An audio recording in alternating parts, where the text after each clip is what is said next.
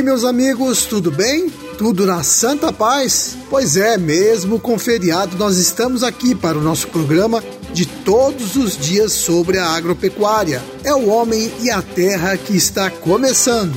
Nos próximos 10 minutinhos, vamos conversar diretamente com toda a família rural. Aqui na apresentação, eu, Roberto Monteiro, e na sonoplastia, o nosso colega Gustavo Estela, além, é claro, de todos os profissionais aqui desta emissora. Hoje é quarta-feira, dia 7 de setembro de 2022, data em que comemoramos os 200 anos da independência do Brasil. As lutas pela independência já vinham acontecendo ao longo dos anos em todo o país, mas foi no dia 7 de setembro de 1822 que Dom Pedro I declarou oficialmente o desligamento do Brasil de Portugal. A partir daí, começou a nossa história como uma nação independente. Pois é, e hoje no feriado a lua está na fase crescente e é dia também de Santa Regina. Produção de hortaliças exige tecnologia e planejamento para se tornar rentável. Hoje em dia existem várias tecnologias que o produtor pode colocar em prática na sua propriedade, como o plantio direto ou os bioinseticidas. Mas antes de plantar, o ideal é que o produtor faça um bom planejamento, uma programação do plantio. Escutem só o que o Nilson Balim, de dois vizinhos, fala sobre essa programação. Esse plantio programado de hortaliças é uma ferramenta de grande importância para o produtor de hortaliças, pois tem como preceitos a programação dentro de um cronograma fisiológico, vamos dizer assim, das plantas. Então, aonde ele vai conseguir estimar o volume de produção em função de metas desejáveis ou até mesmo para atender a necessidade ou demanda do seu mercado, né, consumidor de cada produtor. Só é possível atingir esses números quando você tem uma produção programada ou seja, eu sei quanto vou plantar porque eu preciso colher tanto e eu preciso vender tanto. Então, essa é a grande função da produção programada. Eu consigo estabelecer metas e cumprir com as metas dentro da produção de hortaliças. É, minha gente, a programação é importante porque o produtor pode planejar o que vai plantar e quanto vai plantar de cada hortaliça. Então, se você tem alguma dúvida e precisa de uma orientação, procure um técnico no seu município.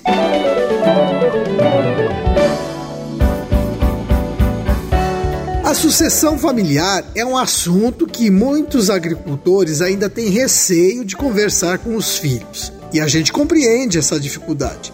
É como deixar uma herança em dinheiro para os filhos e a maneira como se resolve essa questão pode gerar alguns conflitos. E tem alguns fatores que dificultam essa sucessão. Geralmente, as propriedades rurais não têm uma gestão que registra todos os procedimentos de cada operação de campo para serem repassados para as novas gerações.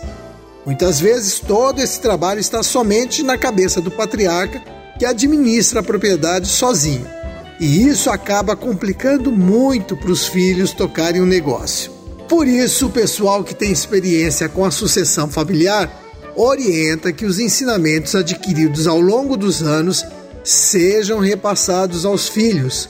Aos poucos, os jovens devem ir participando das decisões que são tomadas na propriedade. Mas os jovens também têm que ter voz ativa, não é só ouvir o que os pais têm que falar. E tem outras dicas que facilitam a sucessão. Primeiro, é necessário que todos os documentos da propriedade estejam registrados para facilitar o entendimento da nova geração, bem como as contas a pagar e empréstimos. Assim, ninguém é pego de surpresa com um financiamento que não conhecia ou a falta de algum documento.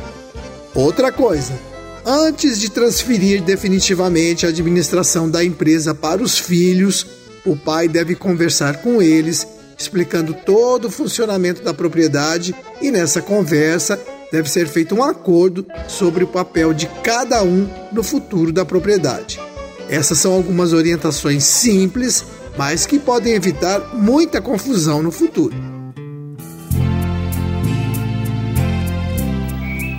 Nós estamos em plena campanha para tentar controlar o ataque da cigarrinha do milho. Na região sudoeste, os produtores estão se organizando para a próxima safra. Então é agora o momento de reforçar a importância da prevenção. Mas quem fala a respeito disso para a gente é o Luiz Pasquale de Chopinzinho. Estamos iniciando mais um ano agrícola para as culturas de primavera-verão e no sudoeste do Paraná o destaque agora é a implantação principalmente da cultura de milho. Os produtores já vêm fazendo todo o planejamento dessa cultura com as análises de solo, as escolhas de variedades mais tolerantes à cigarrinha, ao complexo de enfesamento, as adubações e nesse momento que está sendo feita a implantação e hoje aqui em Chopinzinho nós temos praticamente nessa semana finalizando mais de 70% da implantação do milho desta safra e no sudoeste e nas regiões mais quentes também está muito próximo desses indicadores, mas o cuidado que o produtor tem que ter nesse momento pós-germinação é o monitoramento para a questão da cigarrinha, para a questão do complexo de enfesamento, que ele, ele toma uma proporção muito grande nos danos na cultura do milho. Nós percebemos no milho safrinha da safra passada, no milho safra normal passado também, os danos foram acima de 70%, 80% na produtividade. Então agora é muito muito importante o produtor fazer o monitoramento, a gente orienta o produtor que é muito importante esse controle até o V8, ou seja, até oito folhas no milho, é fundamental o controle, porque posterior ao V8 o dano na planta já aconteceu, então nós não temos mais como cuidar dessa questão da cigarrinha. Então, esse monitoramento, a questão das aplicações dos produtos corretos, procurar assistência técnica do IDR, das cooperativas, das empresas que vendem insumos, aplicar os produtos recomendados para a questão do controle da cigarrinha com o receituário, com a questão também da proteção de trabalho, tanto na questão humana como a questão de meio ambiente. Então, esses são os cuidados oportunos para esse momento, né, que o produtor tem que fazer visto que nós temos uma expectativa de termos novamente boas produtividades em milho e o estado do Paraná e o Brasil precisa que tenhamos uma produção alta de milho. A nossa demanda vem crescendo, esse complexo de milho com a questão de frango e bovinos de leite e demais atividades que envolvem o milho como essência na produção de alimento, eles demandam isso. Então nós temos que, com a responsabilidade técnica, com a responsabilidade do produtor, produzir uma boa quantidade e com as normas ambientais possíveis para esse produto. Então fica aí a dica do Pasquale. Vamos caprichar no plantio e no monitoramento do milho.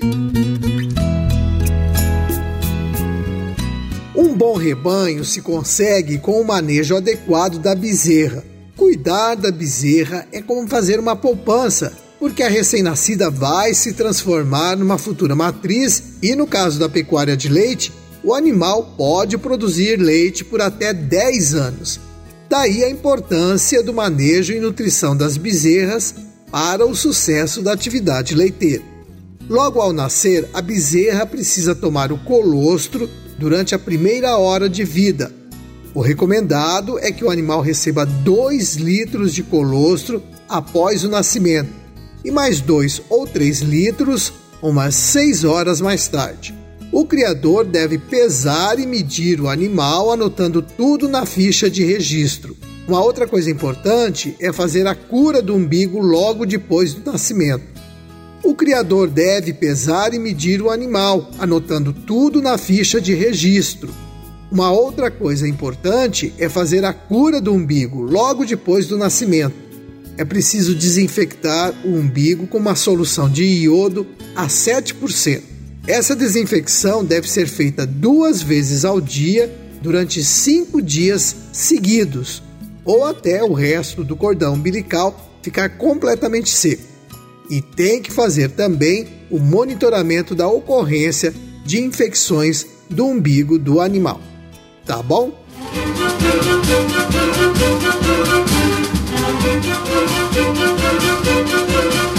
Minha gente, era este o nosso recado de hoje. Eu vou deixando um forte abraço a todos vocês, o desejo de um bom feriado e até amanhã, quando estaremos de volta neste mesmo horário para mais uma apresentação do seu programa O Homem e a Terra. Até lá, tchau!